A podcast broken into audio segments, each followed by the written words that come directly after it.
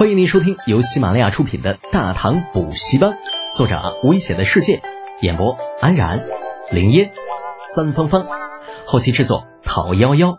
感谢订阅。第三百一十一集，李二召见。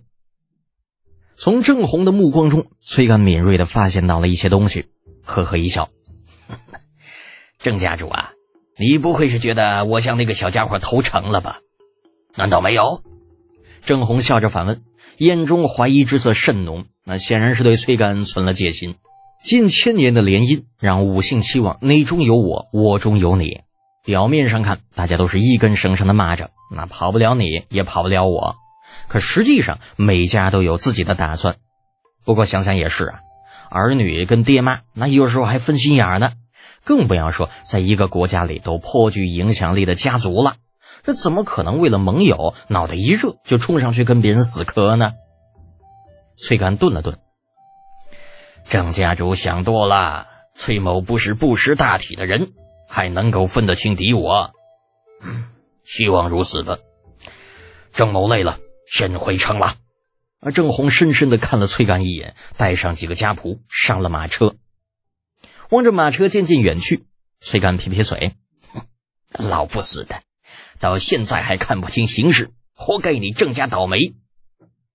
老崔呀，活该谁家倒霉呀？什么人这么大胆子，敢惹您堂堂黄门侍郎啊？爽朗的声音传来，李浩面带微笑走了过来。崔干有种被人窥破心思的感觉，尴尬一笑：“嗯哈哈，德贤呐，吓我一跳啊！你不是一直在前面工地上吗？怎么有空回来了？”李浩无奈的耸耸肩膀。嗯我也不想回来呀，可陛下要听工程进度汇报，杜相赶巧又不在京城，所以只能我亲自跑一趟了。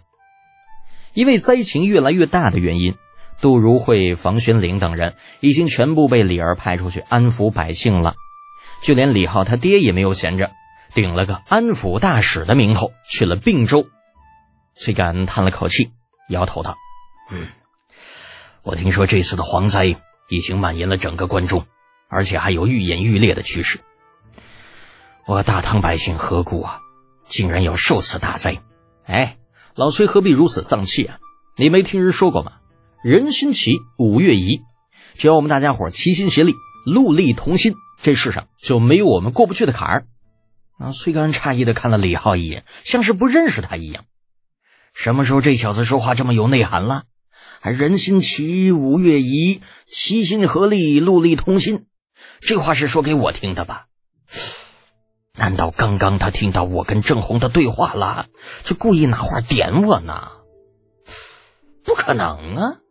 那刚刚身边明明没有其他人在，这小家伙怎么可能听到啊？这崔干到底是老油条了，心中虽然疑惑，表面却是不动声色，呵呵一笑：“ 呃，到底是太子师徒啊，跟一般人就是不一样，这说起话来一套一套的。”老夫受教了，李浩打了个哈哈。哎呦喂，您老这可是捧杀呀！我一小年轻哪敢在您面前班门弄斧啊？不过一时心有所感罢了。谈笑间，两人一同进城，向皇城而去。崔干是黄门侍郎，办公地点就在皇宫里的门下省。他的任务是专门传递公文。比如李二有什么圣旨需要昭告天下的，就需要他来负责向下传达。这个位置说重要也重要啊，说不重要也不重要。总的来说，与后世的国务院办公室副主任差不多。这个权力嘛，说不上大，但是却代表了李二的喉舌。除了那些个军方的骄兵悍将，倒也没人敢小看他。李浩虽然依旧是远洋水师都督。但是太子侍读的差事却也没交啊！作为李承乾的近臣，眼下看地位或许不怎么样，但是等到太子将来当了皇帝，他这个侍读的地位与崔干比起来，那简直不知道要高出多少倍呀！书说简短，两人一路来到皇城，在东宫外分了手。李浩顶着李二送给他的小钻风腰牌，连检查都不用，就轻轻松松的走了进去。崔干望着李浩的背影，总觉得此人与以前相比似乎有些变化，但具体变化出现在哪儿却有些说不清。感慨的长叹一声：“哎呀，将来他不是又是一个长孙无忌呀！”东宫御书房，李二陛下缩在狭小的房间里，埋头处理着公务。哎，说是狭小，只是相对于太极宫而言，但事实上，太极宫的东宫并不小，李儿用来办公足够用了。但是考虑到那大唐大就是道理，大就是美的理念，嗯，这个东宫的御书房的确是有点小。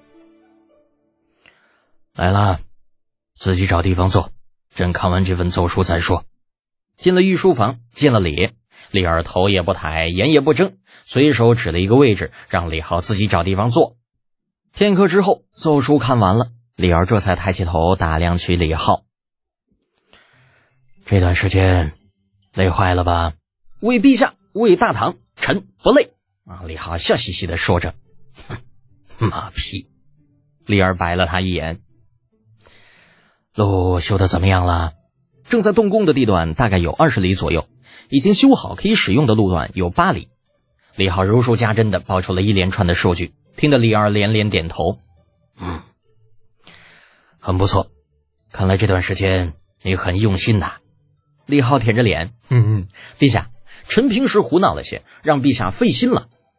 胡闹了些，李二喃喃自语了一句，又盯着李浩看了一会儿，突然问道：“关于王元良的处理意见？”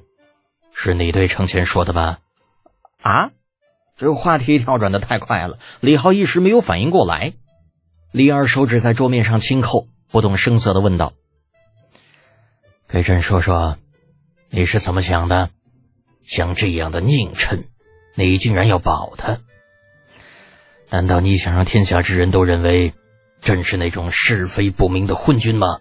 哎呀，大事不好，房子要倒。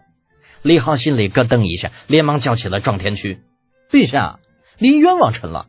臣就有天大的胆子，也不敢干这种事儿啊！”李二早已经习惯了李浩的小手段，把脸一沉：“少废话！你是怎么想的？通通给朕说出来！”李浩眨巴着眼睛，偷眼瞅瞅李二，又向四周看了看，见御书房四周的确没有埋刀斧手，心中不由得微微一松，舔着脸呲牙道：“嗯，陛下。”那臣说了，您可千万别生气呀！你小子废话怎么那么多呀？朕让你说你就说，生不生气要看你的表现。本集播讲完毕，安然感谢您的支持。